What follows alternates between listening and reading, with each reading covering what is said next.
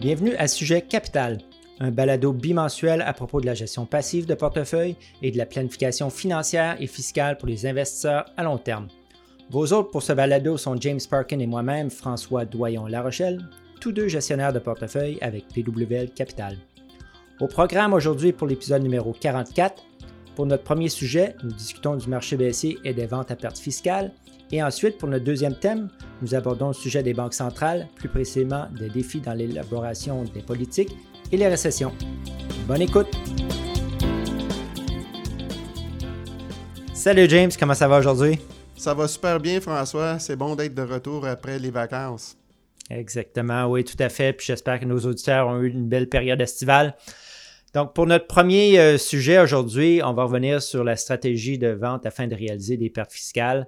On a déjà couvert brièvement ce sujet-là pendant notre podcast numéro 29 sur la planification fiscale de portefeuille en fin d'année. Épisode qui est paru en novembre de l'année dernière. Mais euh, en raison du début difficile sur les marchés obligataires et les marchés boursiers et du fait aussi qu'ils sont toujours en territoire on a pensé que c'était une bonne idée de rappeler à nos auditeurs les principes de base et les avantages euh, afin de réaliser des pertes euh, fiscales. Oui, François, personne n'aime ça perdre de l'argent sur les investissements, mais comme on sait tous, le marché cette année a été difficile, mais pas juste au niveau des actions, au niveau des obligations, ce qui est assez inusité, ça n'arrive pas souvent. Euh, fait comme vous, le verrez euh, pour nos auditeurs un peu plus tard dans cet épisode, euh, pour ceux qui ont perdu de l'argent, on parle d'exécuter des transactions dans les comptes taxables, c'est-à-dire ce qui n'est pas RIR, ce qui n'est pas FAIR, ce qui n'est pas CELI ou régime d'épargne études.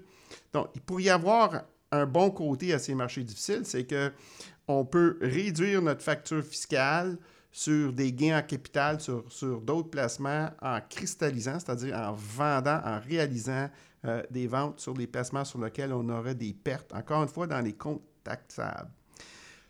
Petite mise en garde pour euh, nos auditeurs qui sont investisseurs qui détiennent des placements dans des sociétés de portefeuille. Il euh, faut faire attention avant de cristalliser des pertes fiscales parce que si on a une stratégie de décaisser en utilisant des dividendes libres d'impôt du compte de dividendes en capital. Si vous cristallisez des pertes, vous pouvez euh, réduire vos opportunités de, ce côté-là. Fait que faire attention à en discuter avec vos conseillers fiscalistes comptables. Oui, effectivement. Puis euh, les investisseurs devraient réfléchir euh, à générer des pertes fiscales maintenant et pas attendre la fin de l'année parce que les pertes, là, euh, quand décembre va arriver, pourraient être plus dans les comptes. Maintenant, avant d'entrer dans le détail de ce que les investisseurs devraient faire dans leur compte, voici un petit rappel de ce qu'est la vente afin de réaliser des pertes fiscales. Donc, si vous détenez des actifs dans un compte personnel non enregistré ou comme James l'a mentionné aussi, compte imposable ou compte taxable, euh, quand vous vendez un titre dont la valeur a diminué en dessous de votre coût de base, vous réalisez une perte en capital. Euh, cette perte réalisée peut ensuite être utilisée pour compenser les gains en capital que vous pourriez avoir réalisés durant l'année en cours, euh, puis afin de réduire les impôts dus cette année sur ces gains. si vous n'avez aucun gain à compenser pour l'année en cours, vous pouvez toujours reporter jusqu'à trois ans en arrière euh, ces pertes-là ou les reporter indéfiniment dans le futur pour compenser tout gain futur? Nos amis, euh, les autorités fiscales, euh, l'Agence de revenus du Canada, en l'occurrence, a mis en place certaines règles concernant la pratique de la vente afin de réaliser des pertes fiscales. Puis ces règles-là, c'est vraiment pour éviter de l'évitement fiscal. Fait que euh, on, parle ici des déductions de ce qu'on appellerait des pertes artificielles. Mm-hmm. Fait qu'un un exemple de ça euh, serait euh, un investisseur qui vend un titre pour cristalliser la perte, mais qui rachète ce titre-là tout de suite après. il dit, regarde, ah, j'ai des gains que je suis imposé, euh, puis là, je ne veux pas payer de l'impôt sur les gains en capital réalisés. Fait que, celui-là, il y a une perte, mais je veux, je veux vraiment le garder à long terme parce qu'on sait que ça va rebondir. Mais je vais le vendre puis je vais le racheter tout de suite parce que j'ai peur qu'il monte trop euh, avant, avant, avant euh, trop longtemps. Fait ils, ont, ils ont introduit des règles pour éviter ça. Oui, puis cette règle-là, James, ça s'appelle la règle des pertes apparentes. c'est une règle qui précise qu'on ne fait pas, pas déduire une perte en capital si vous achetez ou si vous avez le droit d'acheter le même bien ou, un bien identique dans les 30 jours suivant le règlement de votre transaction de vente. Euh, ça veut dire que vous ne pouvez pas acheter le titre que vous avez vendu 30 jours avant et 30 jours après la date de règlement de vente. Puis il faut aussi se méfier euh, pour ceux qui ont des, des, DRIP ou en français des plans de réinvestissement de dividendes. Si vous aviez un dividende réinvesti dans le titre que vous avez vendu pendant cette période-là euh, que je viens de discuter, la perte pourrait être considérée comme superficielle. Effectivement, et ce que j'ajouterais à tes propos, François, c'est que nos auditeurs devraient vérifier toutes leurs transactions récentes et pas seulement ceux qui s'appliquent à eux, mais à toute personne qui sont dites affiliées selon la loi de l'impôt. Puis ça, ça peut, euh, euh, s'agir de votre époux, épouse, conjoint, conjointe de fait, une société que vous, vous ou votre époux contrôlez. Effectivement. Puis maintenant qu'on a parlé des principes de base et des avantages de réaliser des pertes en capital, euh, ben, on va regarder où est-ce qu'on a vu des opportunités dans le ralentissement de marché de cette année. Euh, certains peuvent penser que les marchés boursiers euh, sont en forte baisse, donc on peut trouver des pertes assez facilement du côté des actions. Mais détrompez-vous, ce n'est pas vraiment le cas, étant donné que nous, on investit passivement, comme vous le savez, dans des FNB qui sont largement diversifiés. Pour nos clients qui sont pleinement investis depuis plusieurs années, il n'y a pas beaucoup de pertes à récolter du côté des actions. Par contre, il y a une classe d'actifs, une où on voit rarement des grosses pertes qui est mûre euh, pour la récolte. Puis cette classe d'actifs-là, c'est le revenu fixe ou euh, autrement dit les obligations. Euh, si vous êtes un auditeur régulier du podcast, vous avez, sûrement entendu dire depuis ben, plusieurs reprises depuis le début de l'année que le marché obligataire connaît une année très difficile à cause de la hausse de l'inflation et des taux d'intérêt par les banques centrales pour combattre l'inflation. Oui, puis aussi historiquement, c'est très rare qu'on ait eu des grosses pertes dans cette classe d'actifs. Euh, vraiment, il faut retourner en arrière à 1994 parce que les obligations, en particulier nous, on préconise que ce, panier-là de notre portefeuille de stabilisateur, on va investir dans des obligations à court terme et euh, de grande qualité de code de crédit. Donc, ils sont beaucoup moins volatiles que les actions en temps normal. Et cette année, exceptionnellement, on a un rendement négatif. Puis quand on regarde ces fonds-là, que ce soit un fonds transgenre bourse ou un fonds mutuel, donc souvent le, PBR, qu'on dit le prix de base rajusté, est négatif en dépit du fait que le vrai rendement total inclut des intérêts les intérêts courus. Fait, fait qu'il faut se baser sur le PBR. Euh, et c'est au conseiller en placement ou la firme de vous fournir cette information-là. Comme tu l'as mentionné, François, il y a potentiellement des pertes à, récolter euh, dans le panier des, rendements fixes. Oui, effectivement. Puis parce qu'on n'achète pas d'obligations ou d'actions individuelles, il est facile pour nous d'établir à l'avance nos, nos pour les, ventes à perte fiscale pour éviter la règle euh, de perte apparente de l'ARC qu'on a mentionné plus tôt. Il faut faire attention, encore une fois, deux FNB de manufacturiers différents qui suivent le même indice. On prend un exemple, le, Standard Poor's 500, des 500 mm-hmm. plus grandes mm-hmm. compagnies qui se transigent en bourse. Si on a manufacturier A versus manufacturier, si on fait un flip entre ça, c'est considéré des, des biens identiques et la règle des pertes apparentes s'appliquerait. Assurez-vous donc que vos paires pour vos ventes soient similaires, mais pas identiques.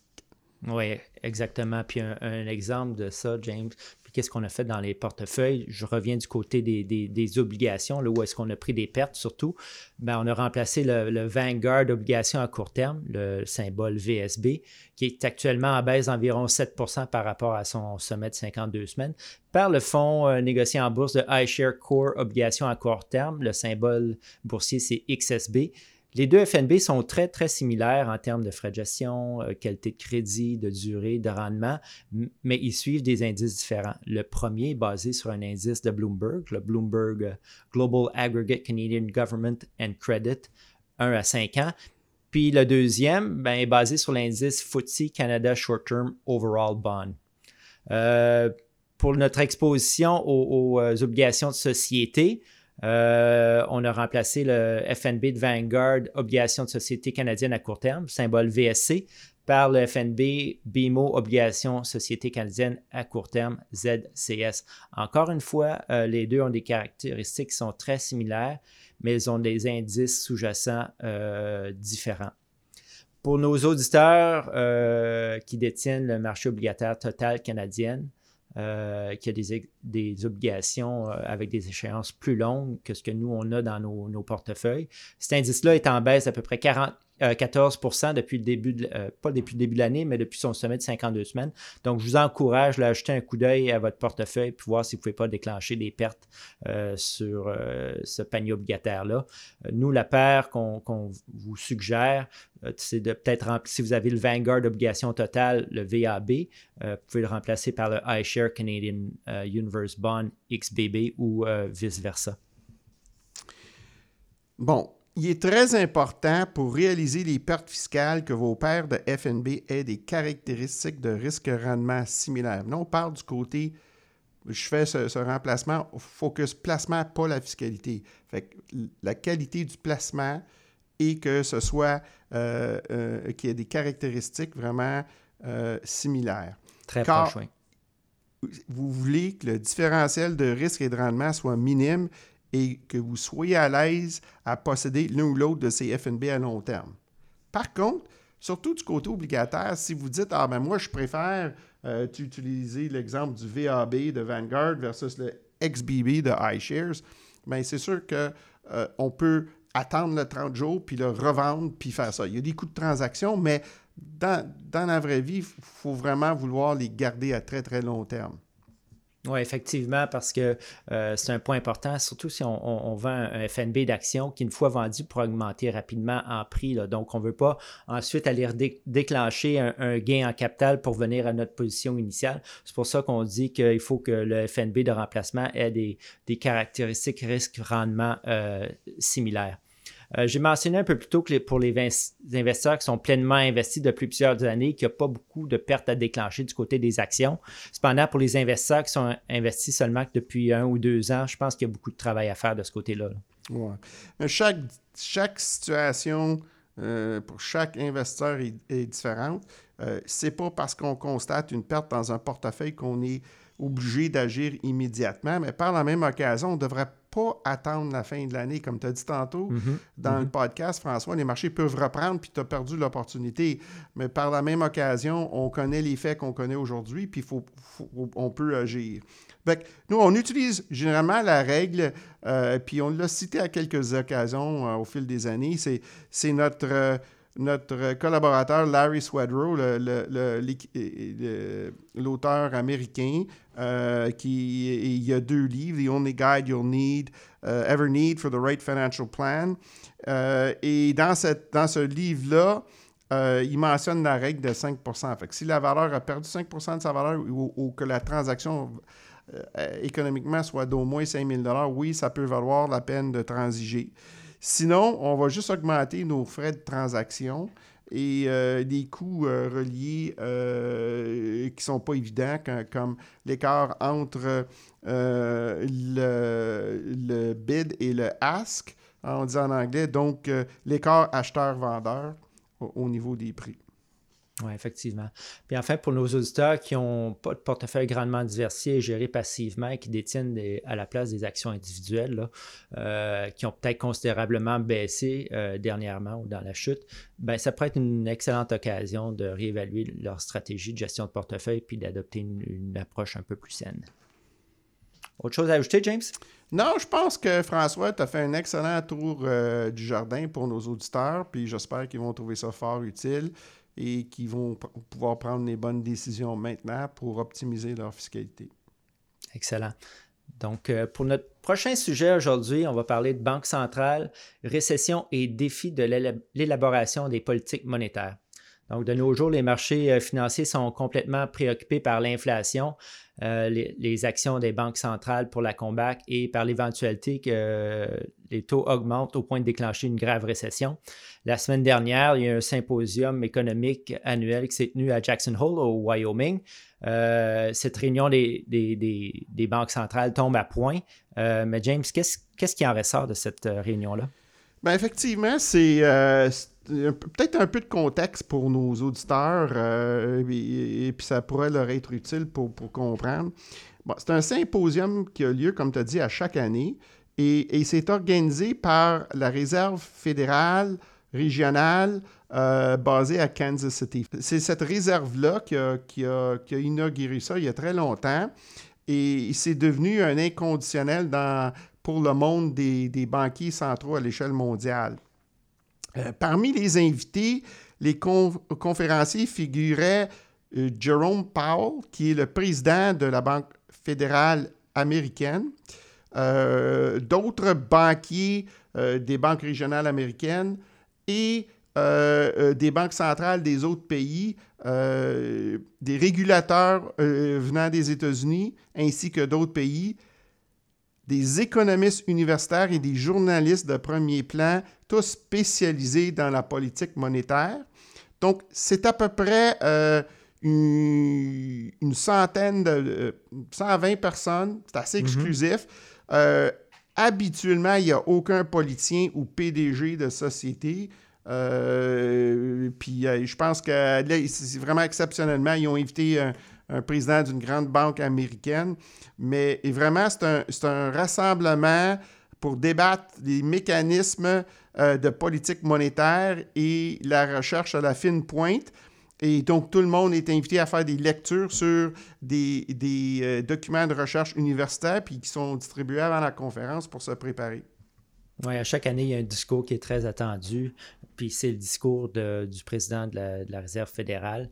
James, est-ce que tu peux nous dire un peu ce que Jerome Powell a fourni comme euh, conseil cette année ou comme commentaire? Oui, en fait, ce discours-là, comme tu as dit, François, il vient vraiment tomber à point.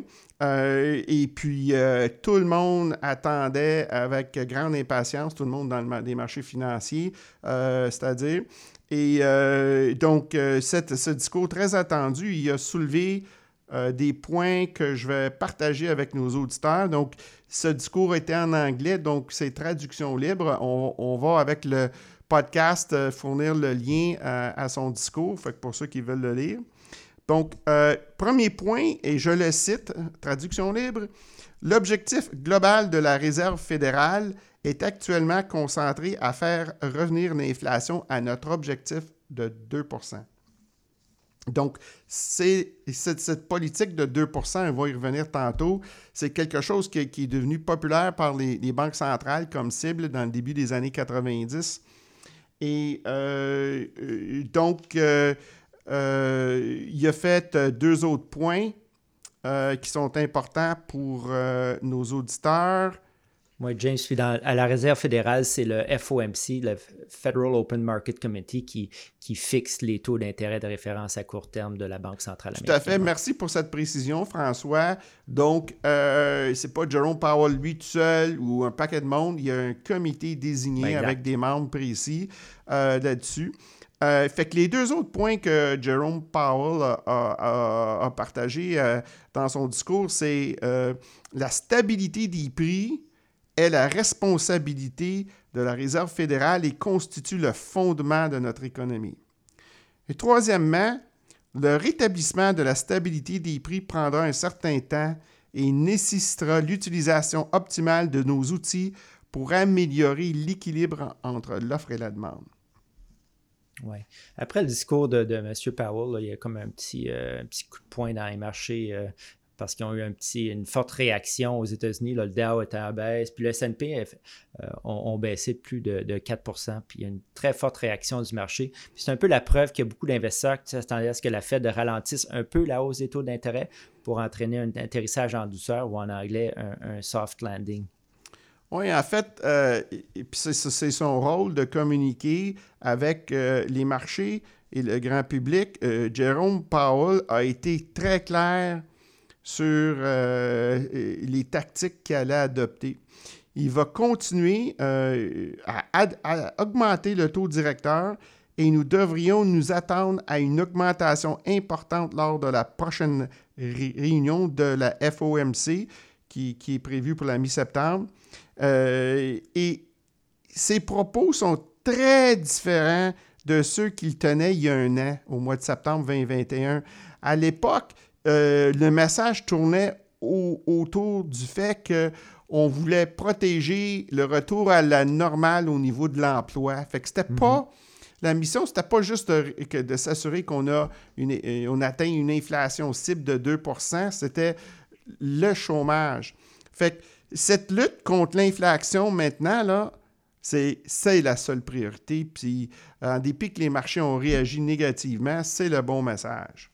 Oui, c'est la priorité, puis c'est le gros défi que rencontrent les banques centrales. Euh, puis ce défi-là, c'est de fournir des orientations claires aux marchés financiers, aux investisseurs, tout en prenant soin de ne pas donner d'indications claires sur l'orientation future des taux d'intérêt. Donc, par le passé, les banques centrales ont dû être très, très prudents à l'égard de toute déclaration publique. Fait que nos auditeurs se souviendront peut-être que euh, Jerome Powell a, tenu des propos en octobre 2018. Il disait à l'époque, et encore une fois, je le cite, traduction libre, les taux d'intérêt sont encore accommodants, mais nous nous dirigeons graduellement vers un endroit où ils seront neutres. Euh, nous pouvons aller au-delà de la neutralité, mais nous sommes loin de la neutralité en ce moment.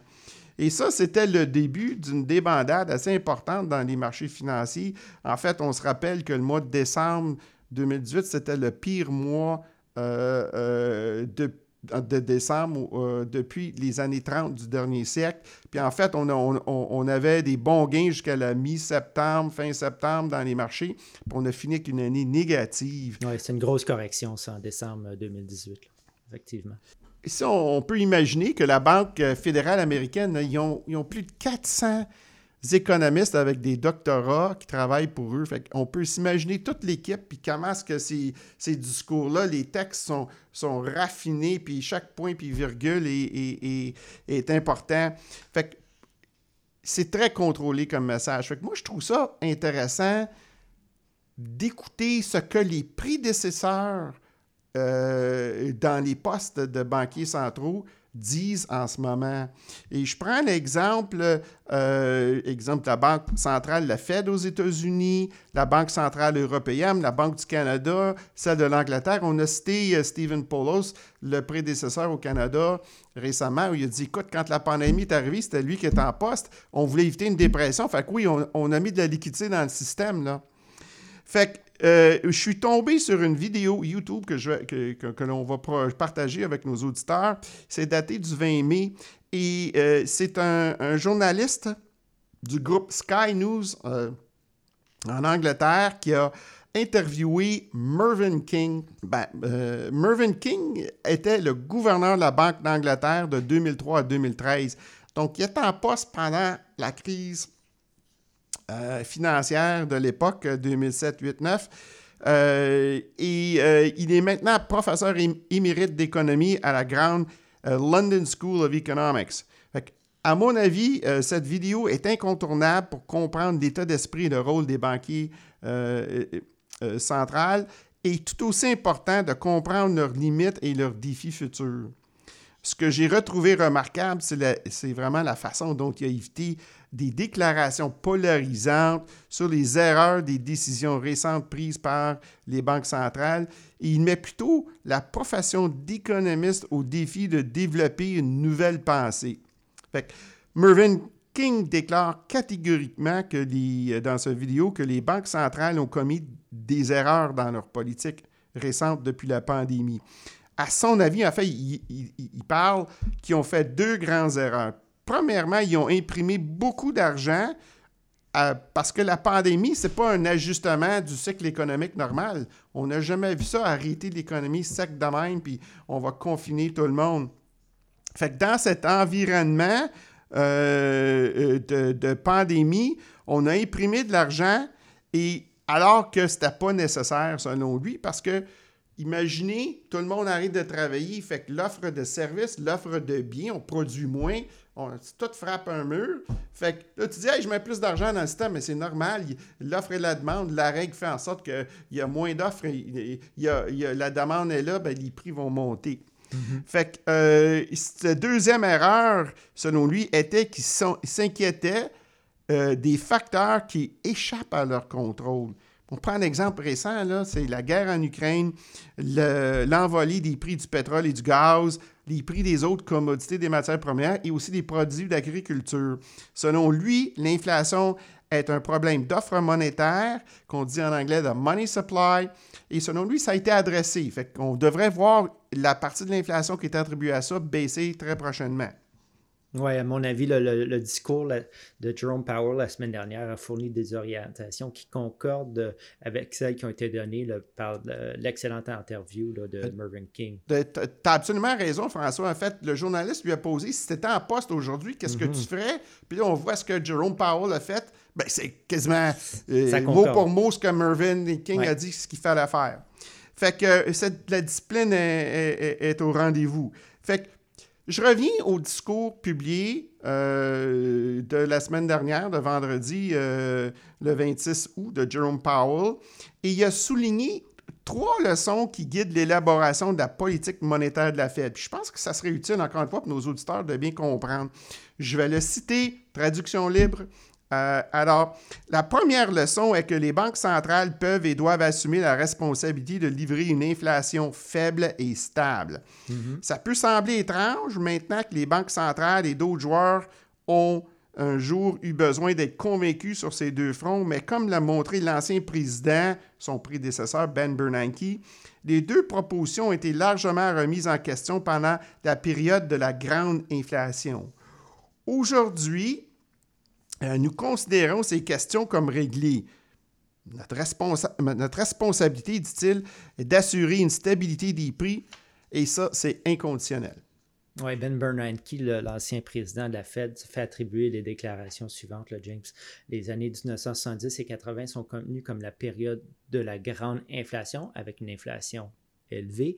les années 90 jusqu'en 2020 sont connues comme la grande période de modération, une période où est-ce qu'il y avait une inflation qui était faible à modérée.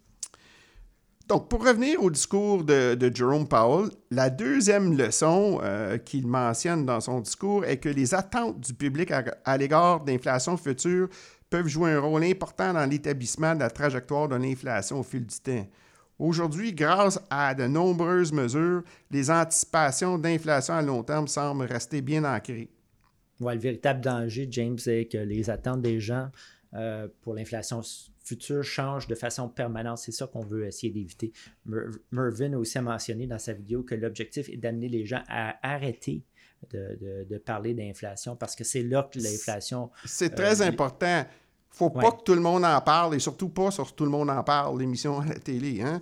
Euh, à la fin, Jerome Powell déclare euh, Cela m'amène à la troisième leçon, euh, qui est que nous devons continuer sur cette trajectoire jusqu'à ce que le travail soit terminé. L'histoire montre les coûts sociaux reliés aux pertes d'emploi. ils risquent d'augmenter si nous ne réussissons pas à baisser l'inflation. Et puisque l'inflation élevée s'enracine davantage dans la fixation des salaires et des prix, tu me dis, ah ben, il faut que tu me payes plus, le coût de la vie, ça, ça vient d'augmenter. Effectivement. Euh, puis au cours des dernières décennies, les banques centrales étaient principalement préoccupées par la faible inflation qui était inférieure à l'objectif de 2% puis à la croissance anémique de l'économie leur solution pendant la, grande période de modération a toujours été d'utiliser la politique monétaire comme euh, pour stimuler euh, l'expansion économique, faire croître euh, le PIB. James, c'est quoi les défis maintenant auxquels s'attaquent les banques centrales? En fait, le plus grand défi qu'ils ont, c'est que c'est à savoir si les causes de l'inflation sont là pour rester.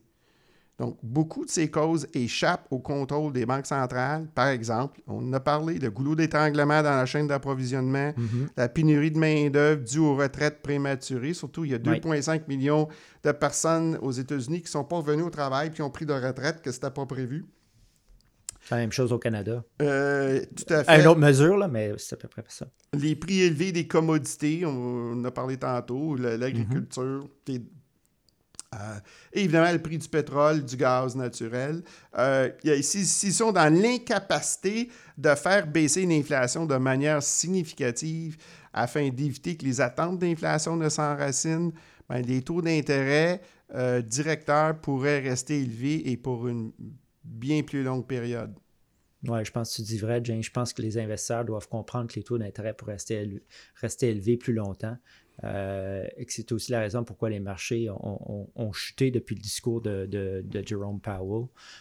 cette semaine, le président de la Réserve fédérale de New York, John Williams, a déclaré dans une entrevue au Wall Street Journal que la lutte contre l'inflation élevée nécessitera probablement de relever les taux d'intérêt de référence à court terme de la Banque centrale au-dessus de 3,5% et de le maintenir à ce niveau-là jusqu'à l'année prochaine. 3,5 ça fait longtemps qu'on a vu ça comme taux d'intérêt.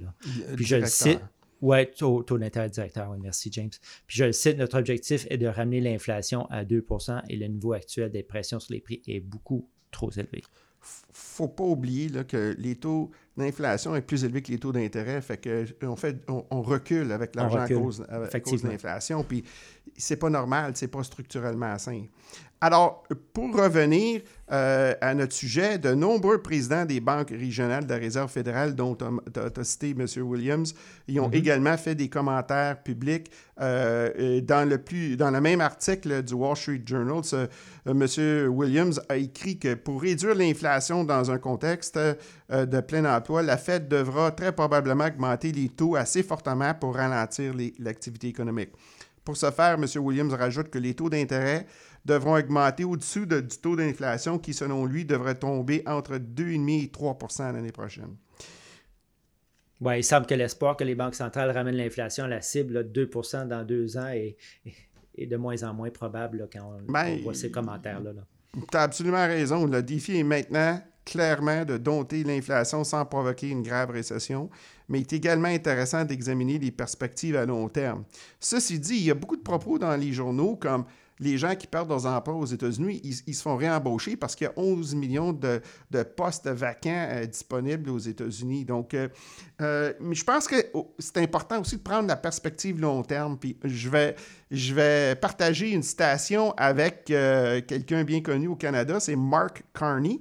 C'est notre ancien gouverneur de la Banque centrale canadienne pendant la crise financière. il avait été recruté par les Anglais. La première fois que que c'était pas un, Britannique qui, dirigeait. Donc, il a remplacé Mervyn King euh, euh, en Angleterre. Et euh, lui, il a été cité dans le Wall Street Journal dans, une, dans un, un, article 24 août. En fait, il citait un discours qu'il a donné au mois de mars de cette année. Et M. Carney, ses propos sont les suivants, encore une fois, traduction libre.